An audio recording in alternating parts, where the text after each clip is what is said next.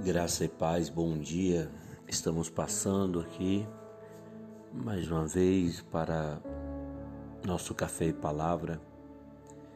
Hoje eu quero deixar uma breve reflexão para você que está em Lucas capítulo 8, no versículo 22, que nos diz assim: Aconteceu que num daqueles dias entrou num barco com seus discípulos e disse-lhes: Passemos para outra banda do lago. E partiram, e navegando eles, adormeceu, e sobreveio uma tempestade. E vendo no lago, uma tempestade de vento no lago, e o barco enchia-se de água, estando eles em perigo. E chegando-se a ele, o despertaram, dizendo: Mestre, mestre, estamos perecendo.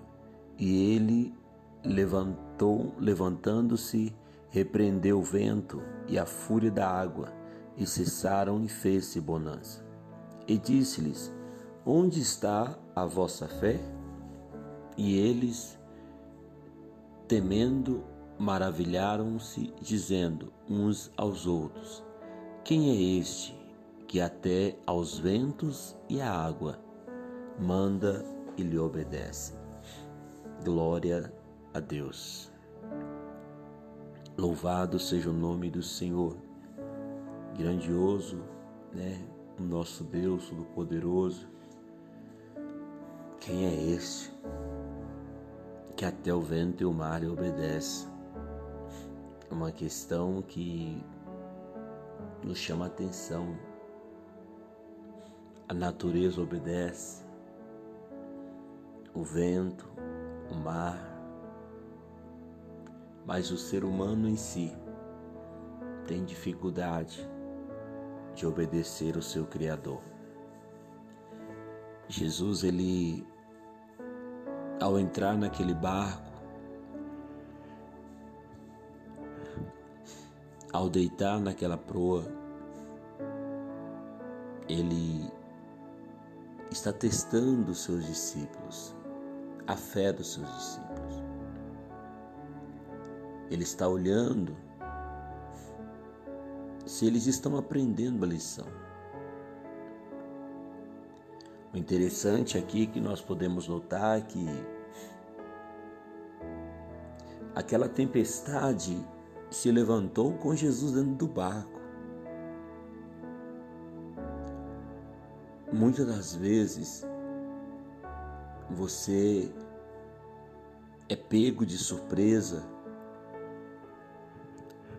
por ventos contrários que se levantam e o diabo começa a martelar na tua vida. Aonde está o, teu Deus? E às vezes você se vê como esses discípulos mas Deus está não está vendo que nós estamos a ponto de perecer. Foi esse o que o pensamento que passou na mente dos discípulos, a ponto deles acordarem Jesus e dizer: não, não te importas que pereçamos? Nós precisamos analisar bem qual atitude, qual postura nós estamos tendo diante das tempestades da vida. Porque o ser humano ele tem uma tendência, ele tem uma natureza de esquecer facilmente as coisas boas que lhe aconteceram e valorizar apenas as ruins, valorizar apenas é, os momentos ruins. Aqueles discípulos eles tinham autoridade para mandar aquele vento acalmar, para orar, para repreender. Mas eles preferem jogar a culpa no Senhor do que usar a fé, do que obedecer a palavra. Eu estive pregando no domingo, né, a palavra do Senhor nos diz: Se me amares, guardareis os meus mandamentos. E aqui nesse texto nós vamos ver que é isso que o Senhor está querendo, que nós coloquemos em prática. De repente você está com o teu barquinho em alto mar, de repente você está com a tua vida solar, a, com o vento assolando a tua embarcação. Use a sua fé, meu irmão. Clame por, pelo nome de Jesus de Nazaré. Não deixe Satanás lançar, lançar dúvidas, incerteza na tua mente quanto a, ao favor de Deus na tua vida. Veja bem que o diálogo daqueles discípulos, Jesus está aqui mas ao invés de nos ajudar, ele está dormindo. Quantas vezes você pensa que pensa da mesma maneira, onde está Deus? Será que não está vendo o meu sofrimento, não está vendo o meu problema? Eu quero dizer para você, Deus está do teu lado, esperando você usar a sua fé. Deus está do teu lado, esperando você dar uma ordem de comando a esse problema que ele vai agir em cima dele. Note que o que me chama a atenção é que quando Jesus ordena, o vento acalma. Que quando Jesus ordena, as águas tranquilizam.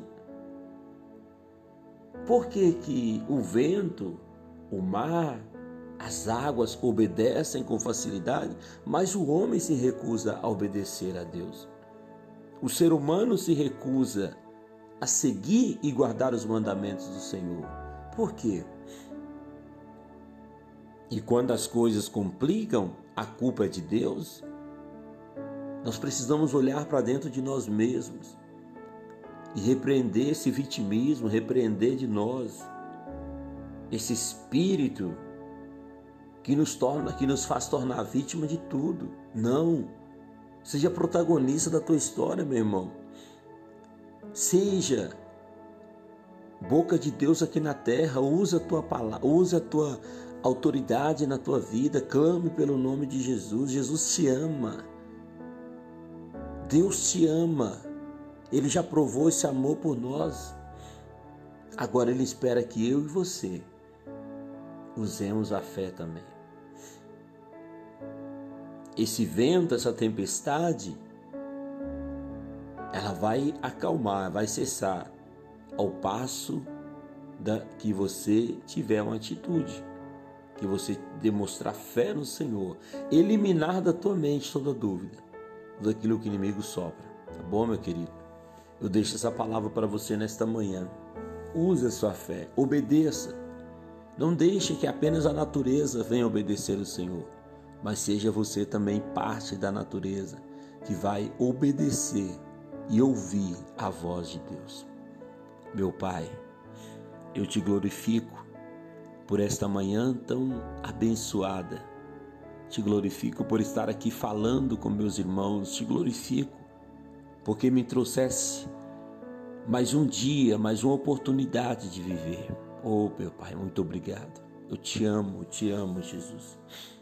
Abençoe, ó Deus, a vida desses irmãos que me ouvem nesta manhã. Abençoe a vida dessas pessoas. De repente, elas se encontram como os discípulos com um barquinho açoitado em alto mar. De repente ela se encontra como os discípulos, amedrontados perante um problema.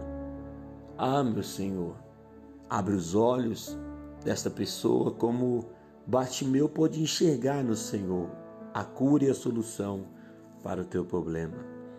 Eu abençoo, meu Senhor, o dia desta pessoa.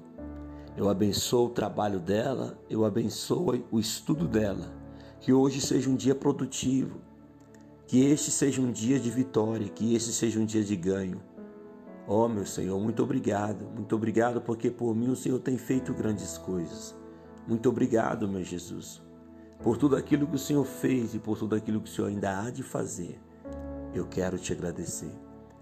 Abençoe-nos, fortifique-nos, fortaleça-nos, em o nome de Jesus. Que o Senhor te abençoe e te guarde, meu querido. Que Ele esteja com você por onde você passar. Abraço. Deus abençoe.